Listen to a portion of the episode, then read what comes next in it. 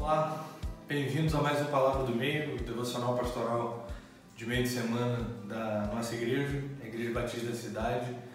E nós estamos caminhando numa série de mini mensagens.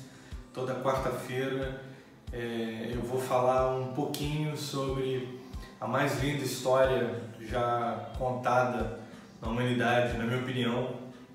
Jesus Cristo era um contador de histórias, ensinava, dentre outras coisas, através de histórias, e contou a parábola do filho pródigo, também conhecido como a parábola do filho perdido ou a parábola dos dois filhos perdidos.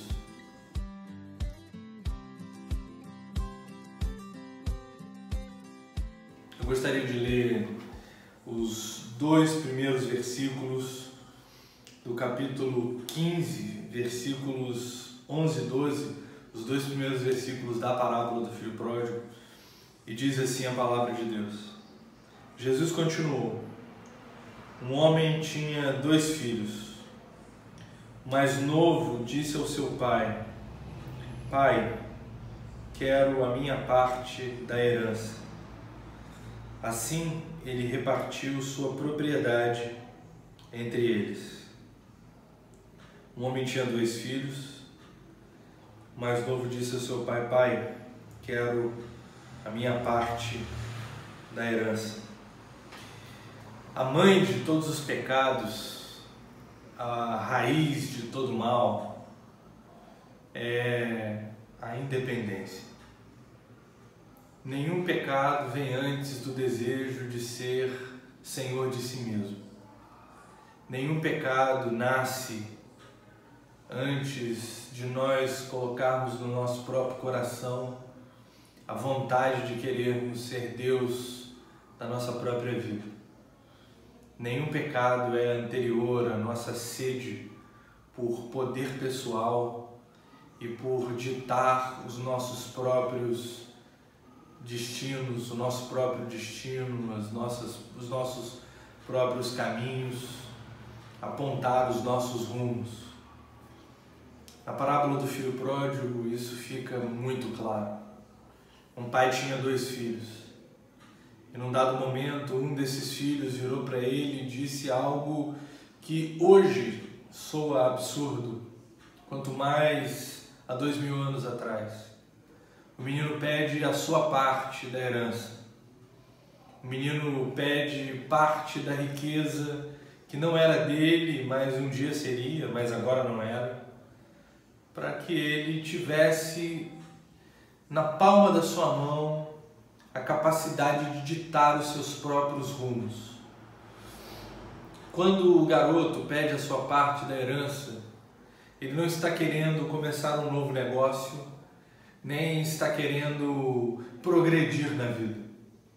O que Jesus está nos ensinando é que aquele pedido ele era absurdo, porque o filho mais novo estava dizendo para o seu pai que o ideal era que seu pai morresse para que ele vivesse a sua vida do jeito que ele quisesse.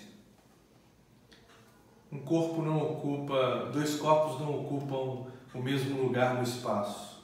A física nos ensina isso. Pelo menos a física newtoniana nos ensina isso. O fato é que duas pessoas não ocupam o mesmo trono no mesmo coração. O filho mais novo, dizendo para o pai que queria sua parte, estava dizendo: Eu prefiro que você morra do que eu viver sem controlar a minha própria história. Por isso que a chamada do Evangelho ao arrependimento e à salvação passa por negarmos a nós mesmos, passa por nós dizermos para nós mesmos que a nossa vida em si não tem valor se não estiver conectada ao Deus da vida. Deus alertou ao homem e à mulher no jardim a leste do Éden, que se eles comessem do fruto, eles morreriam. E morreram. E morreriam porque, uma vez desconectados do Deus da vida, para tomarem conta da própria vida, a vida deles não subsistiu. Então, hoje, olhando para a parábola do filho pródigo, nós nos defrontamos com um menino que deseja a morte do próprio pai para poder ter a vida que deseja. Por outro lado, o evangelho diz para nós, diz para nós negarmos a nós mesmos e tomarmos a nossa cruz para seguirmos a Jesus.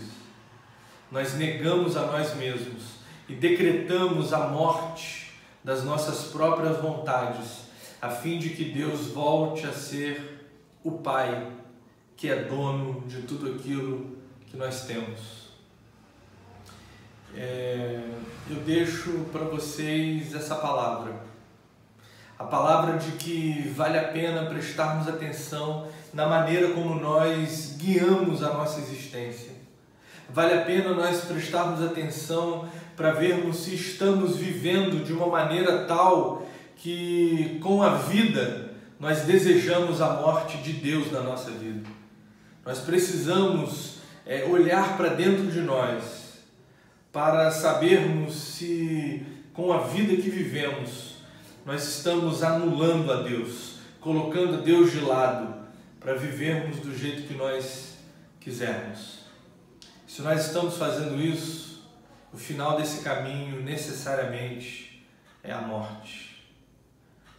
Mas nós temos a oportunidade, a oportunidade de nos arrependermos e de negarmos a nós mesmos, de darmos um ponto final para o nosso próprio desejo de ser Deus de nós, a fim de que a nossa vida floresça e não floresça por nosso mérito, mas floresça porque Deus é vida em nós.